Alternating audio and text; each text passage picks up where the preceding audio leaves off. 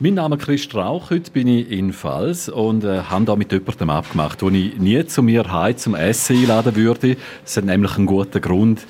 Ich würde mich total blamieren. Ich bin heute beim Mitya Bierlo, erst gerade ausgezeichnet worden von Gomio zum Koch des Jahres. Nochmal herzliche Gratulation. Ja, vielen lieben Dank. Schön, dass du es äh, hier hoch geschafft hast, zu uns in die Berge. Ja, ist ein weiter Weg. Gewesen ist es, äh, man, ich habe schon oft gehört, dass den Leuten schlecht wird, wenn sie die letzten 20 Kilometer hier die Bergstraßen hochfahren. Äh, da gibt es die eine oder andere Kurve, die man bewältigen muss. Ich habe mich jetzt gefragt, was macht ein gebürtiger Berliner, und du sagst, du sagst schon Bielefelder, äh, was macht der da in Pfalz? Äh, genau, das mit der Herkunft ist ein bisschen äh, zweigeteilt. Äh, geboren in Berlin, aufgewachsen hauptsächlich in Bielefeld. Ja, und was mache ich hier oben? kochen, ganz offensichtlich. Super Job, super ruhiger Ort. Äh, hier kann man es eigentlich ganz gut aushalten, finde ich. Und jetzt auf einmal in den Schweizer Bergen. Also hättest du auch nicht gedacht, dass mal das in deinem Leben passieren wird? Das stimmt. Äh, geplant war das nicht. Ich habe damals, als das Angebot kam, ob ich hier hoch möchte, das allererste Mal gegoogelt, wo das Ganze ist und habe gesehen, dass da weit und breit nichts drumherum ist und habe erstmal gesagt, äh, ich glaube, das mache ich nicht. Das, äh, da habe ich keine Lust so dann nochmal eine Nacht drüber geschlafen und ähm, ja, dann bin ich doch mal hochgekommen, habe es mir angeguckt und acht Jahre später sitze ich immer noch hier. Jetzt habe ich gesagt, eben, ich würde ja nie einladen zu mir heim, weil ich mich blamieren könnte. Passiert dir das bei dir? Also man kriegt oft mal so eine Resonanz, dass die Leute irgendwie so eine Ehrfurcht haben, für einen zu kochen. Aber ganz oft denken die Leute auch, dass wir Köche, die auf dem Level arbeiten, uns von Trüffel und Hummer ernähren zu Hause. Das kann aber auch tatsächlich ganz banal sein. Also wenn ich zu Hause koche, dann ist es zu 90 Prozent irgendein Pasta-Gericht, was, äh, was da schnell zusammengekocht wird. Also das könntest du auch hinbekommen, bin ich mir sicher. Aber wahrscheinlich Pasta mit Trüffel. Äh, nee, tatsächlich nicht, nee. Äh, das äh, ganz banale äh, Tomatensauce ist, ist glaube ich, mein, mein Steckenpferd. Sehr sympathisch. Aber so ein Spezialprodukt hast du hier daheim oder eben, du wirklich aufs äh, Normale reduzieren? Ich glaube, nee, das ist nichts, was äh, Luxusprodukte wäre, außer vielleicht mal eine Flasche Champagner, die wir äh, irgendwo im Keller stehen haben, falls mal ähm, hoher Besuch kommt oder so. Also wenn du kämst, dann würde ich die aufmachen. Dann komme ich mal vorbei. Hast du eigentlich schon als Kind davon geträumt, zum Spitzenkoch werden? Ist das in dir drin gewesen? Ja, das ähm, klingt klischeehaft, ist aber tatsächlich so. Ich habe da nie irgendwie Probleme gehabt, mich zu orientieren, in welche Richtung es gehen soll. Ich bin der Einzige aus der Familie, der diesen gastronomischen Weg eingeschlagen hat. Anscheinend war das auch eine gute Entscheidung, dass ich es gemacht habe. Alle meine Geschwister haben irgendwie was Vernünftiges gemacht. Äh, mich hat es in die Berge geschlagen. Wie bist du eigentlich am Anfang äh, mit der Schweizer Mentalität umgegangen? Eben, ich denke, in der Küche ist es hitzig, äh, die Deutschen sind auch ein bisschen direkter. Wie war das für dich? Also ich muss sagen, mein erster Job war in Zermatt. Da habe ich mal eine eine Wintersaison verbracht.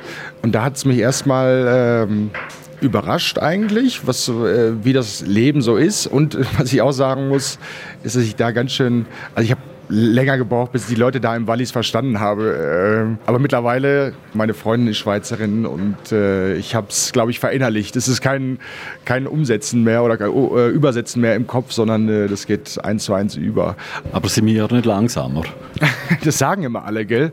kann ich nicht bestätigen, dass das so ist. Ich glaube, das ist ein äh, Klischee. Du hast gesagt, du bist ein Zermatt-Koch. Du bist aber auch beim Starkoch Nuno Mendes in London gewesen man kann sagen, ein Mentor von dir, einer der ganz grossen Mentoren. Was hat er dir können beibringen Ja, Nuno äh, war tatsächlich ein cooler Kerl. Also das muss man wirklich sagen, äh, der die Welt auch bereist hat als Koch und ähm, das Restaurant hieß Viagante, es gibt es leider nicht mehr, das der Reisende bedeutet. Und das war auch ein bisschen das Konzept, dass da in dem Restaurant ganz viele Köche aus aller Herren Länder arbeiten und ähm, das hat sich auch auf dem Teller wieder gespiegelt, kulinarisch. Und ich glaube, dass wir das auch so ein bisschen verinnerlicht haben hier, wie es hier läuft. Also auch bei uns sind es äh, mehrere Nationen und das ist cool zu sehen, dass da jeder seinen Part dazu beiträgt zum Gesamtkonzept. Eben, für dich ist es wichtig, international, aber auch eben die regionalen Produkte zu integrieren. Du schaffst auch mit kleineren Betrieben zusammen. Und äh, teilweise gibt es auch äh, selbstpflückte Sachen. Was sind das zum Beispiel? Also sehen wir die selber mal im Wald pflücken? äh, wenn ihr mal äh, nach oben kommt äh, und hier vielleicht mal wandern geht im Sommer. Also jetzt im Winter ist es natürlich unmöglich, irgendwas zusammen im Wald.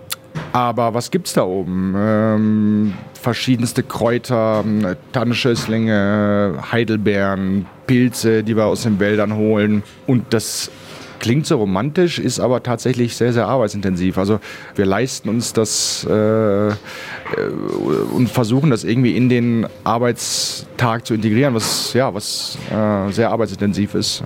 Und jetzt eben im 7132 Silber, da in Pfalz, gehört ja auch um Remo Stoffel. Ich denke, der schaut mal zwischen den auch mal vorbei. Ja? Der ist auch ab und zu mal da, genau. Ist auch das ganze Menü mal, äh, guckt sich das alles an, was wir so kochen. Und ähm, ja, gibt auch oftmals sehr direkt Kritik, äh, ob es ihm gefällt oder nicht. Das Coole ist aber, dass Remo uns letztendlich dann doch als die Profis ansieht am Ende des Tages und uns hier frei machen lässt. Ich muss ja sagen, dass seine Meinung auch mir viel wert ist, weil er auch echt äh, viel Ahnung hat vom Essen und Trinken. Das, äh, das muss man ihm lassen. Also der sensorisch hat er einiges auf dem Kasten. Frank Baumann wohnt auch in Pfalz. Hast du mit ihm auch schon Bekanntschaft gemacht? Ja, der ist sogar fast mein Nachbar. Also der wohnt nicht weit weg von mir. Ähm, und war erst kürzlich auch hier mit seiner Frau. Cooler Kerl. Ist wirklich äh, cool, dass der hier oben wohnt. Den sehe ich ab und zu mal. Ich habe ihn neulich abends irgendwann getroffen, sogar auf dem Heimweg. Äh, und ist immer für einen Schwatz zu haben, der Frank. Was sagt denn Mama zu dem Essen? Mama war erst kürzlich hier, die hat sich das auch angeguckt, was wir da am Montag, äh, die hier gekocht haben zur, zur Verleihung. Und äh, Mama ist selber eine sehr, sehr gute Köchin, äh, aber die findet das auch sehr, sehr gut, was wir hier machen. Aber du bist einer, der gerne auch mal heim zur Mama geht essen. Absolut, das mache ich sehr gerne sogar. Wo ist es denn äh, schöner als bei Mutter? Nirgendwo. Jetzt sagen wir noch eben, Koch des Jahres. Äh, wie hast du gefeiert und mit wem hast du gefeiert? Ja, es war natürlich allerhand äh, Gastronomie-Prominenz hier oben, die eingeladen worden sind vom Gourmio. Äh, die ganzen Aufsteiger, Neuentdeckungen, ähm, Patissier des Jahres, Sommelier des Jahres. Da waren auch die ein oder anderen Kollegen und auch Bekannten, die man schon länger kennt. Und das war natürlich schön. Ähm, der Kater lichtet sich so langsam. Sehr schön. Und daheim hast du neben die gute Flasche aufgetan, die du am Anfang gesagt hast. Ja, genau, tatsächlich. Äh, aber ich habe noch eine. Also wenn du wirklich kommst. Dann braucht es wahrscheinlich mehr als eine. Hast du so viel Durst, ja? Der Weg da ist lang. Danke, Mitja Birlo, Koch des Jahres. Das ganze Interview das könnt ihr übrigens einmal nachlesen bei uns auf südostschweiz.ch podcasts.